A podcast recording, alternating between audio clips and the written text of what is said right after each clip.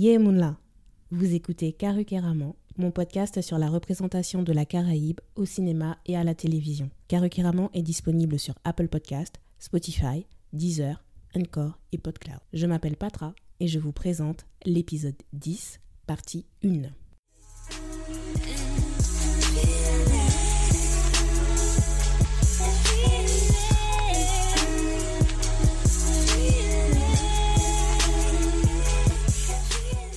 Je suis de retour.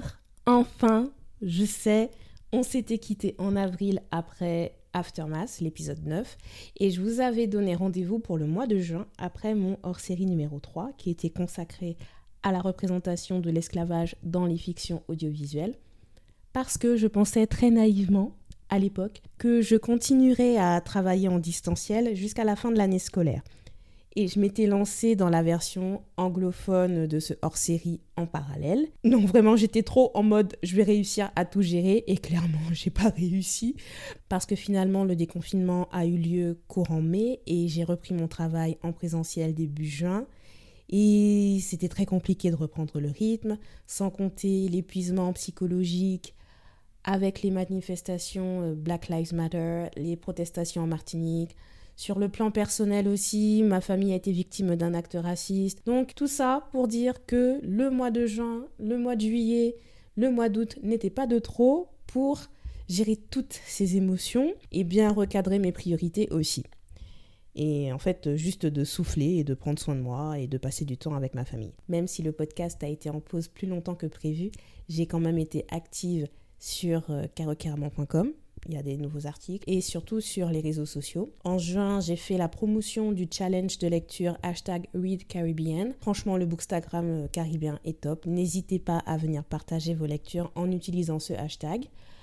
Ensuite, côté musique, euh, j'ai relancé un cycle de hashtag mercredi avec.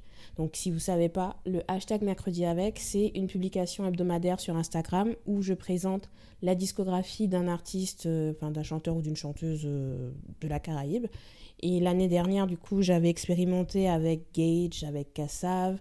J'ai fait un cycle aussi avec Damien Saval, Jean-Michel Rotin NJ aussi. Et puis j'avais arrêté avec le confinement. Mais en réfléchissant à comment alimenter euh, ma rubrique musique euh, sur karaokeramon.com, je me suis dit que ce serait plus simple en fait de faire la combinaison avec ma rubrique Focus Caraïbes euh, que, qui existait déjà sur myin5.com et de combiner avec du coup le hashtag mercredi avec des réseaux sociaux.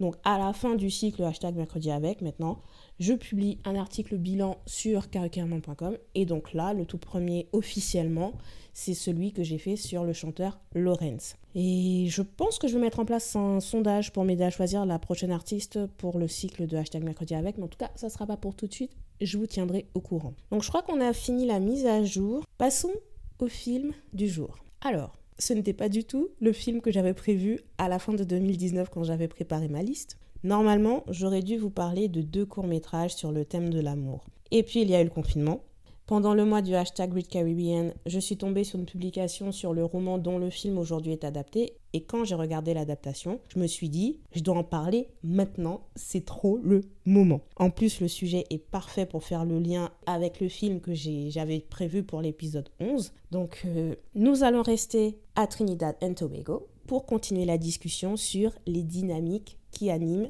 les sociétés caribéennes. Le film dont nous allons parler aujourd'hui est Green Days by the River. C'est parti pour le Yekrik Yekrak.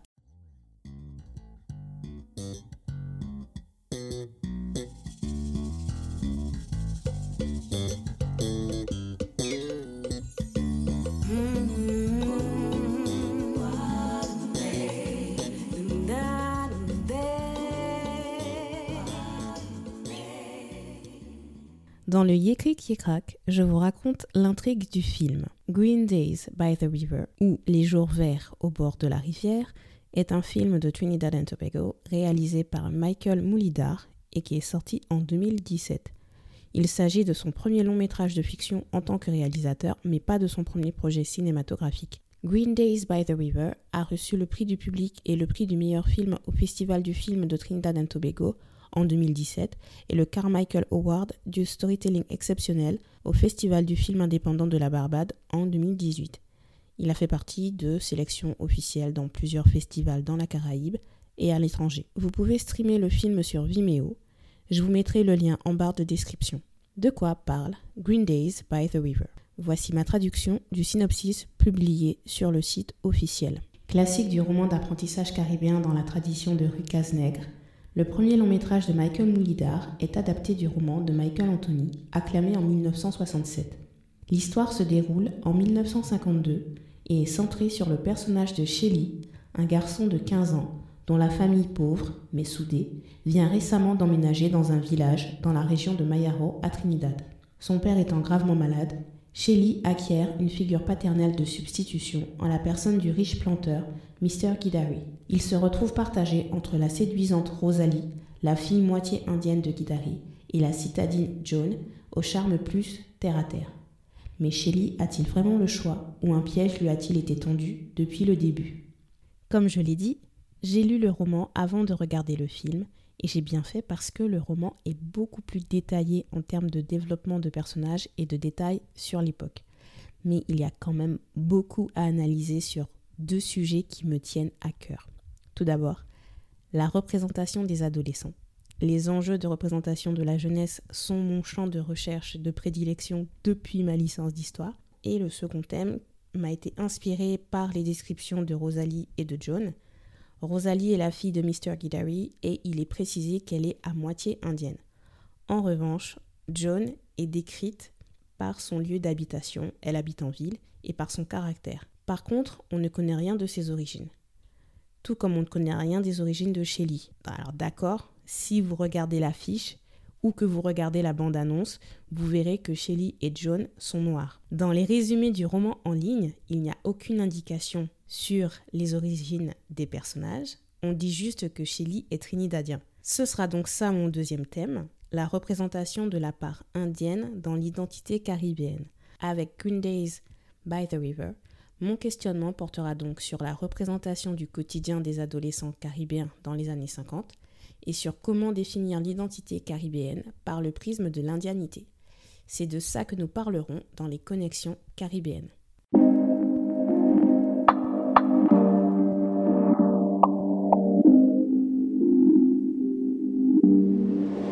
Dans les connexions caribéennes, j'analyse en quoi le film me fait m'interroger sur mon identité de femme noire, de femme afro-caribéenne, de femme guadeloupéenne et française. J'ai reposté sur carucaramon.com ma chronique sur le rêve français, saga familiale en deux parties diffusée en 2018 sur France 2. Ce téléfilm raconte le destin croisé de deux familles à partir de l'époque du Bumidum, donc dans les années 60, jusqu'au début du 21e siècle. De mon point de vue à moi et de mes attentes personnelles en termes de représentation de la jeunesse et surtout de la jeunesse guadeloupéenne, ce téléfilm ne me satisfait pas particulièrement, mais il a le mérite d'exister. Je vous mettrai euh, le lien de mes articles dans la barre de description de l'épisode. Oui, parce que j'en ai écrit deux. Hein, euh. Quand un sujet me passionne, j'y vais à fond. Mais en gros, j'explique que le rêve français était une belle opportunité pour créer des références communes de ce qui était être un ou une adolescente en Guadeloupe dans les années 60-70. J'entends qu'il faut parler des militants, des rebelles, appelez-les comme vous voulez, mais le militantisme n'a pas besoin d'être au cœur de nos histoires pour les rendre intéressantes. Et encore une fois, hein, je, les histoires des militants doivent être transmises. Je suis tout à fait d'accord avec ça. Mais moi, ce que je suis en train de dire là, c'est qu'il n'y a pas que ça. Et d'une façon générale, je pense qu'on insiste beaucoup sur la mise en lumière des moments, du moment où il y a la révolte, en laissant dans l'ombre ce qui conduit à la révolte. De la même façon qu'on met en lumière la lutte, je pense qu'il est aussi intéressant de faire un éclairage sur l'être humain derrière la figure du militant et surtout de contextualiser le pourquoi des actions à l'échelle du personnage. Je ferme une parenthèse que je n'avais pas ouverte vous avez l'habitude maintenant. J'en reviens à la représentation de la jeunesse guadeloupéenne et de la jeunesse antillaise et de la jeunesse caribéenne. La représentation de la jeunesse guadeloupéenne martiniquaise dans le cinéma français est quasi inexistante. Si on parle de représentation contemporaine, il y a quelques courts-métrages, mais en long-métrage, à part Negmaron de Jean-Claude Barny en 2005, je n'ai pas d'exemple à vous proposer. Donc n'hésitez pas à partager vos références si vous en avez. Moi, celle que je peux vous proposer, c'est des références haïtiennes, par exemple avec Barricade et I Love You Anne, qui sont deux longs métrages du réalisateur haïtien Richard Sénécal, qu'il a réalisé au début des années 2000. Je parle de Barricade dans l'épisode 4, mais c'est pas vraiment ce que j'appelle un film jeunesse parce que la relation Odeni et Thierry n'est pas sur un pied d'égalité et au final le but n'est pas tant de montrer c'est quoi être un jeune à l'époque. Par contre, I Love You Anne est je pense un bon exemple de, ce que peut être un film jeunesse caribéen. Maintenant, si on parle de représentation de la jeunesse à une époque antérieure à laquelle le film est tourné, on ne peut pas ne pas citer Rue Casse-Nègre de Zane Palsy, qui date de 1983, mais l'histoire se passe dans les années 30. Sinon, l'autre exemple que j'ai à vous proposer, c'est encore un film euh, qui se passe euh, en Haïti, et c'est Le goût des jeunes filles, qui est adapté de, du roman de Dany Laferrière, qui porte le même titre. Mais sinon, je n'ai pas d'autres références pour l'instant qui me viennent en tête. Donc, n'hésitez pas à partager. Nous sommes entre nous. Nous sommes là pour apprendre ensemble. Ceci étant dit, ce vide dans l'audiovisuel français n'existe pas dans la littérature. Il y a quand même pas mal de livres qui nous dressent un tableau local de la jeunesse euh, antillaise des années 60-70. Je dis local parce que je parle d'une jeunesse en Guadeloupe et en Martinique, pas de Guadeloupéens et de Martiniquais dans leur périple en France hexagonale. Ça, c'est un autre sujet. Personnellement, je recommande toujours de lire Les rétifs de Gertie Dambury sur les événements de mai 67, racontés à travers les yeux d'une enfant, et Au cœur du Giromont de Muriel Tramis, qui se passe pendant la période du massacre de février 74 en Martinique. Pour moi, ce sont deux exemples qui illustrent bien ce que je disais tout à l'heure sur le fait qu'un récit peut être politique sans que le personnage principal soit forcément impliqué dans les événements politiques ou alors qu'on tord de la réalité pour créer un lien avec un événement politique. Dans la première partie du rêve français, moi ce qui m'intéressait vraiment, c'était de voir comment vivaient Samuel et Doris, les deux personnages principaux. Je voulais voir mais des trucs vraiment basiques. Comment ils s'habillaient pour aller à l'école, comment se passait une journée d'école, ce qu'ils mangeaient, ce qu'ils écoutaient comme musique, comment se passait euh, un rendez-vous au cinéma à la Renaissance, comment flirter deux adolescents dans les années 60. Quels étaient leurs espoirs, quels étaient leurs rêves? Je ne sais pas trop et après avoir regardé le film, je ne sais toujours pas. Par contre, avec Green Days by the River, on a une certaine mise en scène de ce quotidien des années 50. Je dis certaine parce qu'il ne s'agit pas de représenter la jeunesse trinidadienne dans son ensemble, ni même Trinidad dans son ensemble. J'ai discuté avec Callie Browning, c'est l'autrice de The Girl with the Hazel Eyes. Son interview est disponible en anglais et en français sur carrément.com. Et euh, dans une de mes questions, je lui demandais euh, dans quel roman, est-ce qu'elle avait grandi en se sentant représentée dans les romans? Et en fait, elle, elle est barbadienne et la Barbade est une île assez plate leur plus haute colline culmine genre à 340 mètres. Et elle prend l'exemple des paysages pour expliquer en quoi une histoire qui se passe en Jamaïque ou à Trinidad ne lui parleront pas plus que ça, alors que pour moi, le fait d'avoir visité la Guadeloupe me donne une certaine facilité à me représenter des paysages montagneux, des paysages volcaniques, des paysages de mangroves. De toute façon, rien que le titre du film nous dresse le tableau et nous donne une indication sur euh, les décors auquel on aura droit, 90% de l'histoire se passe dans le village de Mayaro, à l'intérieur des terres. Dans le roman, s'il y a cinq scènes sur la plage de la ville de Plaisance, c'est beaucoup. Tout se passe vraiment dans le village de Mayaro. On est donc à la campagne, au bord de la rivière, et il y a aussi des plantations de cacao. C'est d'ailleurs l'un des points forts du film dans l'adaptation et où il n'y a eu, à mon sens, qu'un seul raté. Dans le roman, Shelley a l'occasion d'aller à Port of Spain et à Sangre Grande, une grande ville au nord de Trinidad.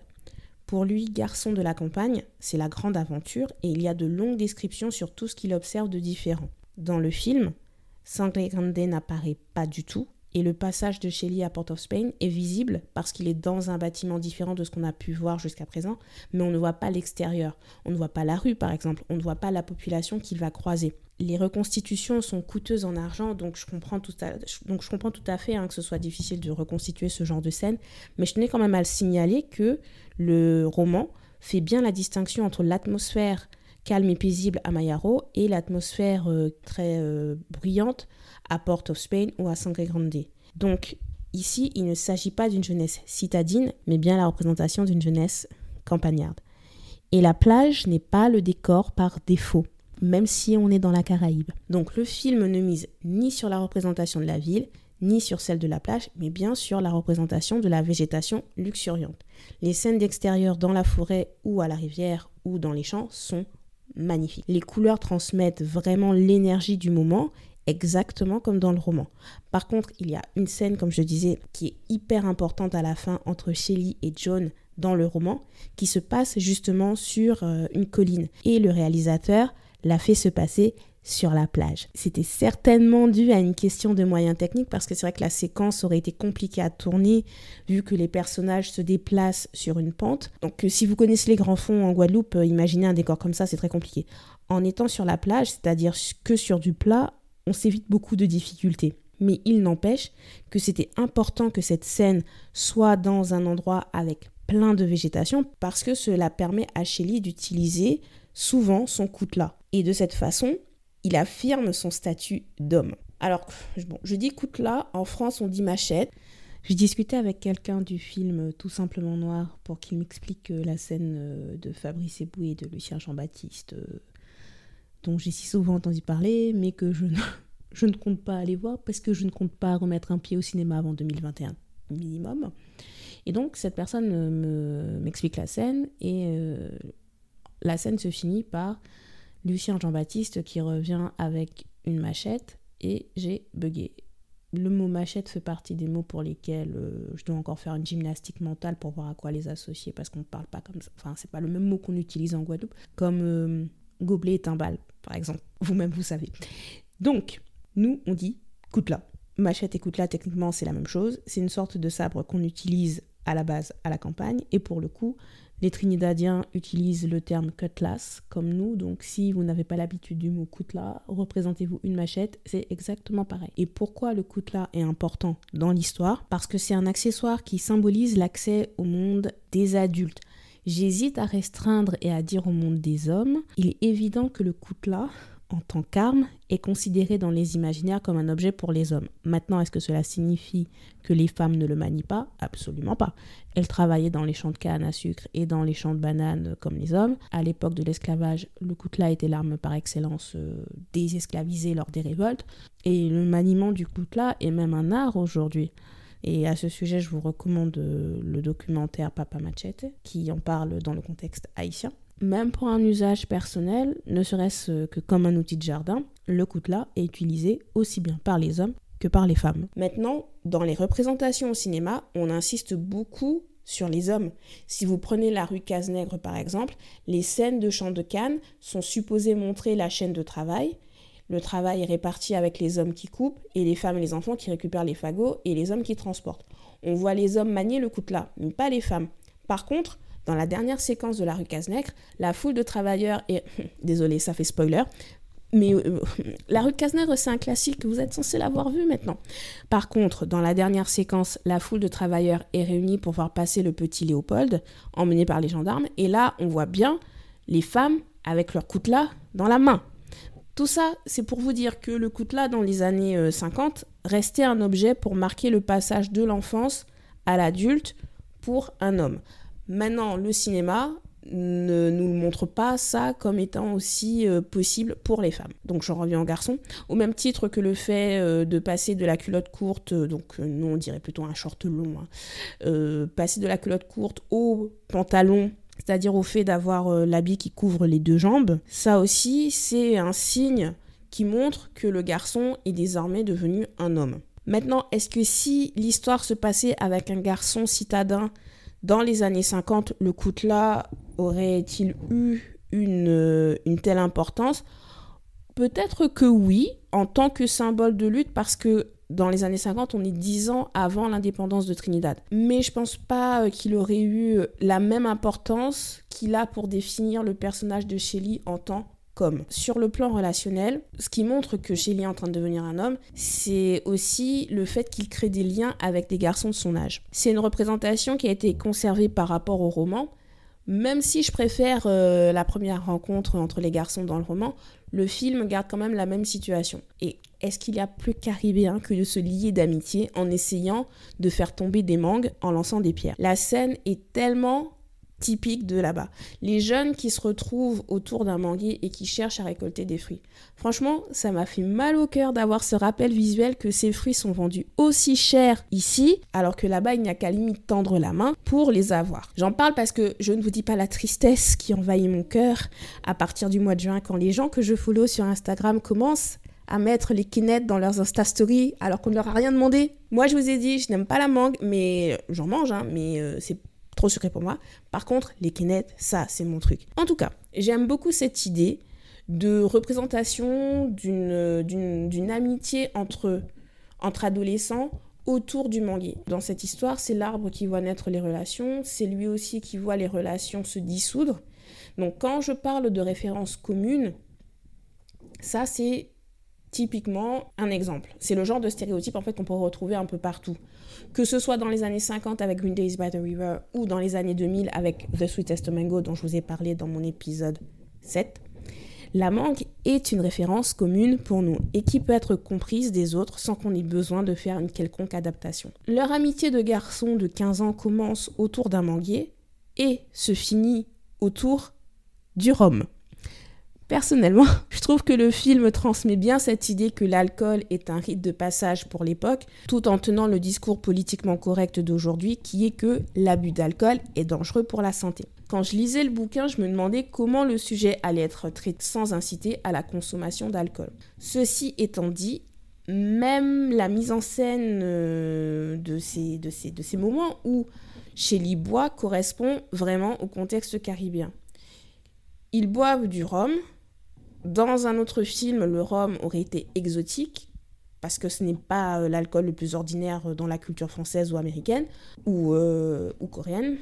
En tout cas, dans le roman, Shelly se saoule à chaque fois qu'il boit en compagnie de son groupe d'amis. Mais quand je dis il se saoule, il va au blackout. À chaque fois. Et c'est bien d'ailleurs ce qui le conduira à faire son ultime choix qui va le faire basculer définitivement dans le monde des adultes. J'essaie vraiment de ne pas vous spoiler.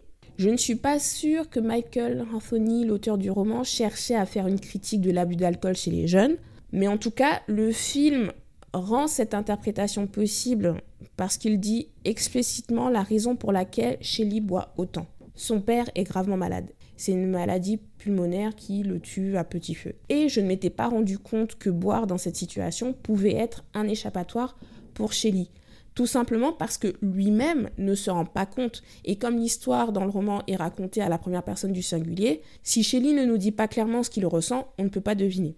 Surtout que c'est surtout que c'est son point de vue d'un enfant de 15 ans, et c'est un âge où il est encore très difficile de verbaliser ce qu'on ressent. Mais en tout cas, sa relation à son père est absolument adorable. Quand je vous disais dans les épisodes précédents que la paternité caribéenne est mise à mal par le cinéma, là on a un exemple où le père est juste perfection. Ils ont une véritable complicité, le père lui donne de bons conseils et se montre toujours bienveillant envers lui. Et je dis ça, ça, ne veut pas dire que la mère est absente. Hein. C'est peut-être aussi un des aspects qui manque dans le film. Dans le roman, on sent vraiment que la famille est soudée. Dans le film, je trouve que la mère a été quand même vraiment effacée. C'est pour ça que personnellement, je ne dirais pas que Mr. Guidari est une figure paternelle de substitution. Guidari veut s'imposer en tant que tel, mais Shelly est clair sur qui est son père et il a quand même quelques occasions de se confronter à son papa qui montrent qu'il est en train de devenir un homme et qu'il est en train de s'affirmer.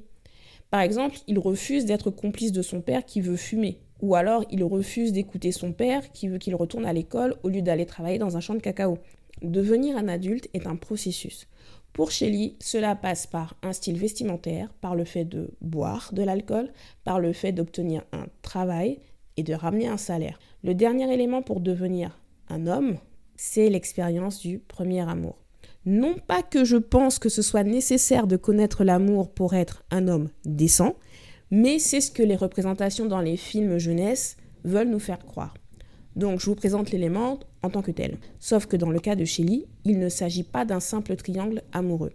Le lien Shelly, Rosalie, Joan permet de mettre en lumière les dynamiques sociales, culturelles, économiques et raciales dans les sociétés caribéennes qui ont connu l'immigration indienne. Et c'est de ça que nous parlerons dans la prochaine connexion caribéenne.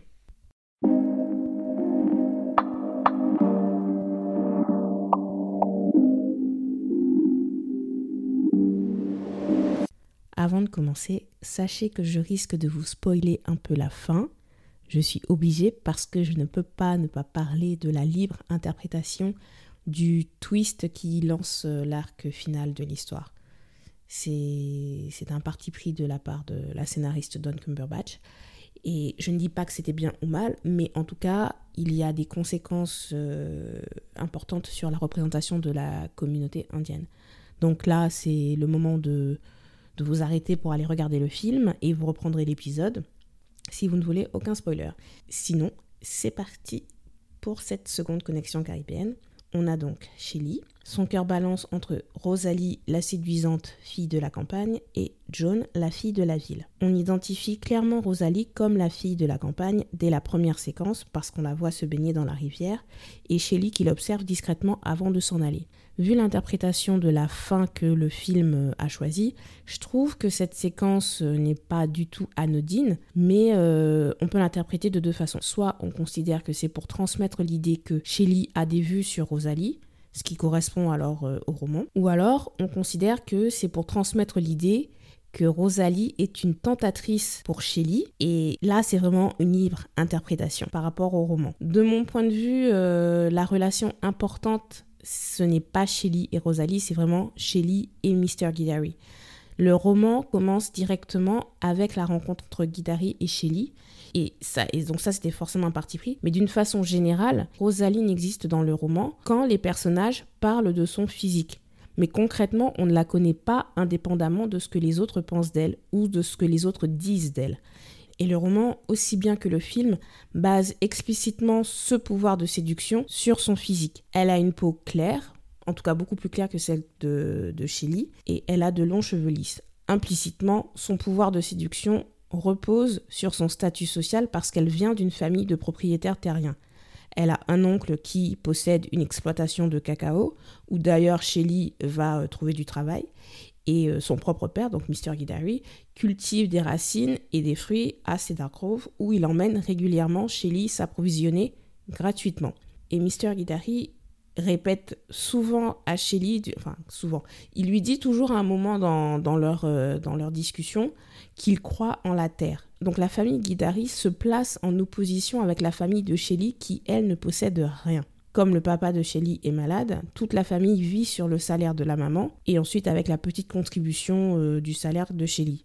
Par contre, le père de Shelly fait de l'instruction scolaire une priorité, alors que Guidari n'en parle jamais. Le papa fait la remarque que ce sera difficile pour Shelly d'être en couple avec une fille comme Joan, parce que elle, elle veut faire des études un peu poussées et elle ne prévoit pas de se marier avant ses 20 ans minimum, justement parce qu'elle veut faire des études. Il voit pas ça comme quelque chose de mal. Une femme qui, une, enfin, une jeune fille qui, euh, qui a pour ambition de faire de, des études plutôt longues. Donc, euh, non, mais franchement, le papa, euh, perfection. C'est mon personnage préféré après celui de John. Et donc, j'en arrive à John. Sa famille apparaît dans le roman parce que Shelly va passer un après-midi avec elle, mais on ne voit pas la famille de John dans le film. Elle est complètement absente.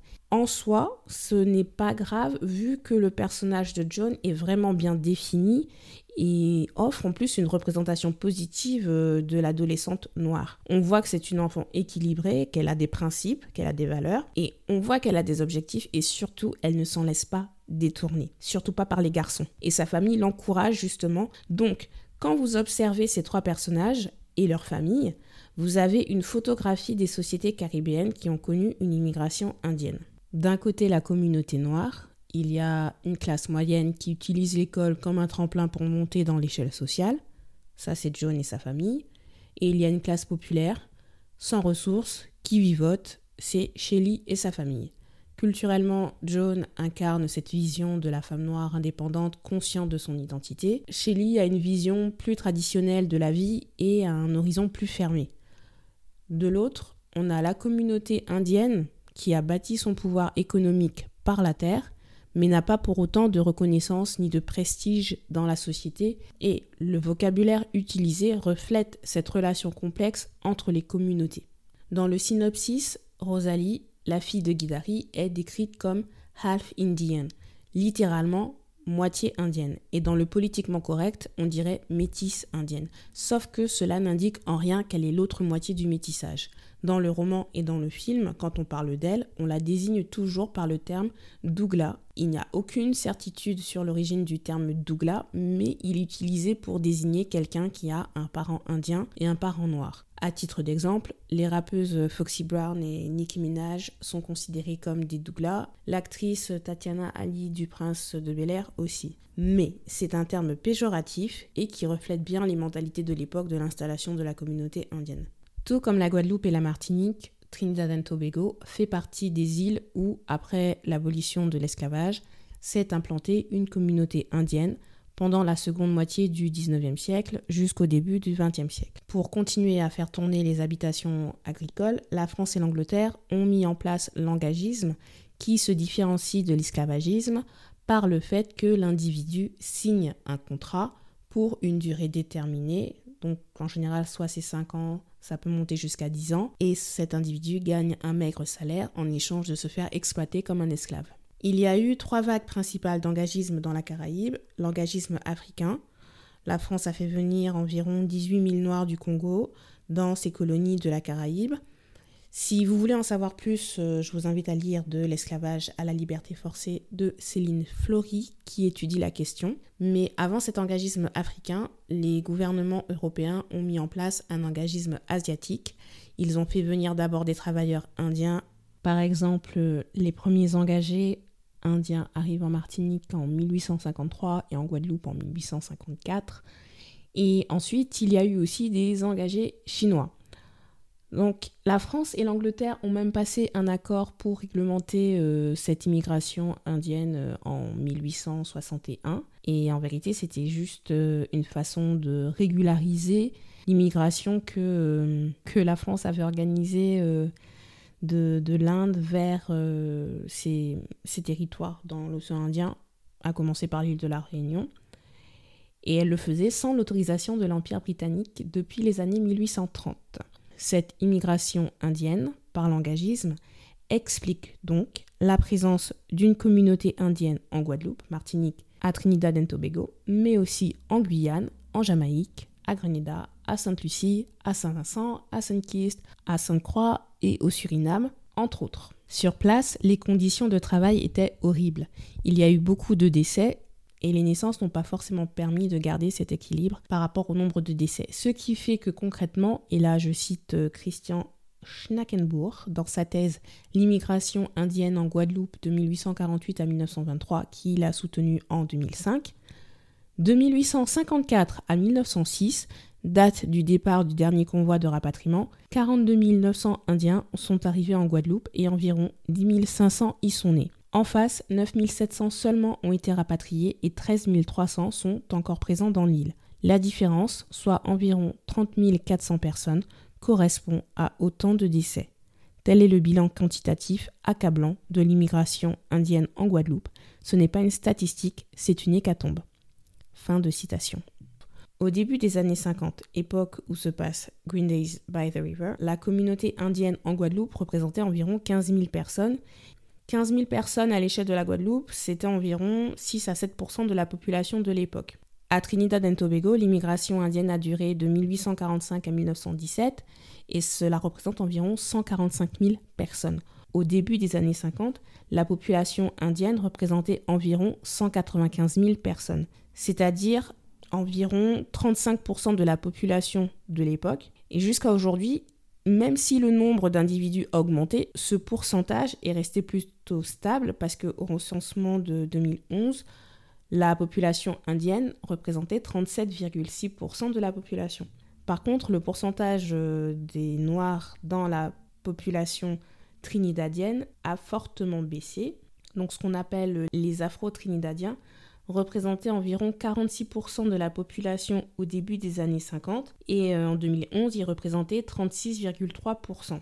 Je pense qu'en partie cela s'explique euh, tout simplement par le fait du métissage et qu'il est compliqué au bout d'un moment euh, de segmenter la population de façon aussi arbitraire que de dire un tel est indien, un tel est noir.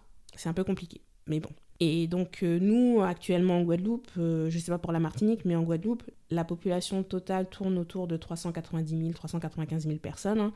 sans compter la diaspora qui vit aux quatre coins du monde. On pourrait faire varier le nombre d'Indiens de 25 000 à 50 000 personnes en fonction de si on compte les métis ou pas. Ce qui représente au final environ 10 à 12 Bon, peut-être qu'on peut monter un peu plus aujourd'hui, mais pas plus de 15% de la population. Donc ça vous donne une idée qu'en fait, en termes ne serait-ce que d'effectifs, la situation de la communauté indienne en Guadeloupe n'est pas la même que la situation de la communauté indienne à Trinidad et Tobago. C'était juste un exemple pour vous montrer que même avec une histoire où il y a des points communs, des destins croisés, les trajectoires sont différentes. Mais en tout cas, quand les Indiens arrivent dans les colonies, ils se retrouvent à leur tour au plus bas rang de l'échelle sociale. Au passage, je parle d'Indiens par euh, raccourci de langage. Les principales agences de recrutement étaient à Pondichéry au sud-est de l'Inde et à Calcutta au nord-est de l'Inde. Donc déjà, les immigrés indiens avaient des différences culturelles, linguistiques, religieuses. Ensuite, ils se sont retrouvés dans des pays où ils étaient en minorité, ils ne parlaient pas la langue, ils ne connaissaient pas les coutumes, les traditions, ils ne connaissaient pas la culture, la nourriture, tout ça, la façon de s'habiller. Donc, ils étaient forcément les boucs émissaires idéaux pour expliquer euh, les bas salaires que les planteurs imposaient et que les Noirs anciens esclavisés voulaient refuser. Il y a donc clairement eu une hostilité envers la communauté indienne, d'où le vocabulaire péjoratif pour désigner les Indiens. Je vais être franche, personnellement, euh, quand on prend le cas de la Guadeloupe, sur tous les mots que je connais pour désigner un Indien, celui qui est commun avec les îles anglophones est le terme coulis qui à la base est aussi un terme péjoratif d'ailleurs, mais il y a une réappropriation qui est en train de se faire, mais j'en parlerai à la fin. Au fur et à mesure, les populations se sont mélangées, malgré tout, et on est arrivé aux métis avec un parent noir et un parent indien. Donc comme je vous ai dit, à Trinidad et Tobago, ils les appellent des Douglas. Moi, j'ai entendu le terme Batas indien et le terme Clairement, le premier euh, est dans un sens péjoratif, puisqu'il vient de la contraction entre bâtard et, indien. Et le deuxième, chapécouli, c'est dans un sens, je pense qu'à la base c'était vu comme positif, mais c'est toujours inacceptable parce que si c'est pour dire que ce sont des personnes qui ont la peau foncée mais qui ont conservé les cheveux lisses donc ils sont sauvés, ils sont sauvés de quoi exactement? D'avoir échappé à la noireté ou de ne plus faire partie de la communauté des Indiens. Dans Green Days by the River, le débat sur comment désigner les Indiens et les Noirs est présent dès le chapitre 1 du roman et c'est l'objet de la première séquence dialoguée du film. S'il n'y a pas de problème pour dire que Rosalie a une moitié indienne par son père, il y a toute une gymnastique de langage pour désigner sa moitié noire. Dans le roman comme dans le film, cela se passe en deux temps. Il y a d'abord une discussion entre Shelly et Guidari, puis il y a une discussion entre Shelly et son papa. Dans la discussion Shelly et Guidari, quand Shelly désigne Rosalie comme une Dougla, Guidari ne s'offusque pas ouvertement, il rigole même avec lui, mais dans les sous-titres du film, il est écrit mixte. Mixte, ça veut dire métissé. Guidari fait la remarque que la mère de Rosalie est créole. Créole, comme Shelly. Et je précise qu'il dit bien le mot créole dans le roman et dans le film. Par contre, les sous-titres du film disent black, c'est-à-dire noir, et n'utilisent pas du tout le mot créole. Ensuite, quand Shelly discute avec son père, dans le roman, le papa décrit Rosalie comme Indian Creole, c'est-à-dire littéralement indienne créole. Et Shelly lui rétorque alors Tu veux dire Indian Negro, c'est-à-dire littéralement indienne négresse. Shelly et son père ont déjà eu la discussion la génération du papa et euh, de Mr. Kidari emploie le terme creole qui, à l'école, est enseigné comme le terme désignant les colons étrangers. Et donc en fait c'est une transformation du mot parce que normalement à la base creole c'était juste pour désigner le fait d'être né dans la colonie. C'est tout. Donc c'est pour cette raison que Shelley lui préfère définir Douglas comme indienne négresse, même s'il utilise toujours Douglas. Et concrètement, le terme évite d'employer le terme nègre. Par contre, dans le film, quand le papa dit elle est indienne créole, alors les sous-titres mettent bien indienne créole. Et quand Shelly lui réplique non, elle est indienne négresse, les sous-titres mettent bien indienne négresse. en anglais. Hein. Bon, je ne vous fais pas encore la traduction. Et là, le papa a un petit rire et il dit Je préfère le terme Je me demande si c'est un anachronisme d'avoir le papa faire cette réflexion de cette façon, d'autant plus que c'est un ajout par rapport au roman. Mais en tout cas, la personne qui a sous-titré a bien compris les enjeux de représentation derrière chaque mot et a fait en sorte d'être en accord avec notre grille de lecture du XXIe siècle. On remplace Douglas, terme péjoratif, par le terme neutre métis qui invisibilise complètement les origines de Rosalie. On remplace le terme créole par noir pour se remettre en accord avec la réalité parce que créole invisibilise l'ascendance africaine. Quoi qu'il en soit, Green Days by the River illustre bien certains des problèmes identitaires liés à l'esclavagisme basés sur l'anti-noireté. L'anti-noireté, c'est anti-blackness en anglais et j'utilise le terme euh, pour désigner le fait de rejeter les gens à la peau foncée sans entrer dans aucune considération culturelle, sociale ou économique. Quand Guidari ou le papa de Shelley disent creole pour désigner une personne à la peau foncée d'ascendance africaine, ils ne veulent pas utiliser nègre parce que le mot est vu comme synonyme d'esclave. Maintenant, quelle est la réalité du mot noir pour désigner les origines quand on est dans une société où une personne peut avoir la peau foncée sans pour autant avoir d'ascendance africaine, ou une personne peut avoir la peau foncée tout en étant métissée, c'est là qu'on se rend compte à quel point la race est une construction sociale et on se rend compte aussi que le métissage n'abolit pas le racisme. Le film ne va pas aussi loin dans l'analyse de ce que représenterait une relation entre Shelley, le noir sans argent et sans pouvoir économique, et Rosalie, la métisse indienne dont l'argent et le pouvoir économique lui sont donnés par son côté indien. Par contre, là où le roman met l'accent sur la confusion des sentiments euh, de Shelley, parce qu'il est en train de découvrir l'amour, il ne sait pas ce que c'est exactement.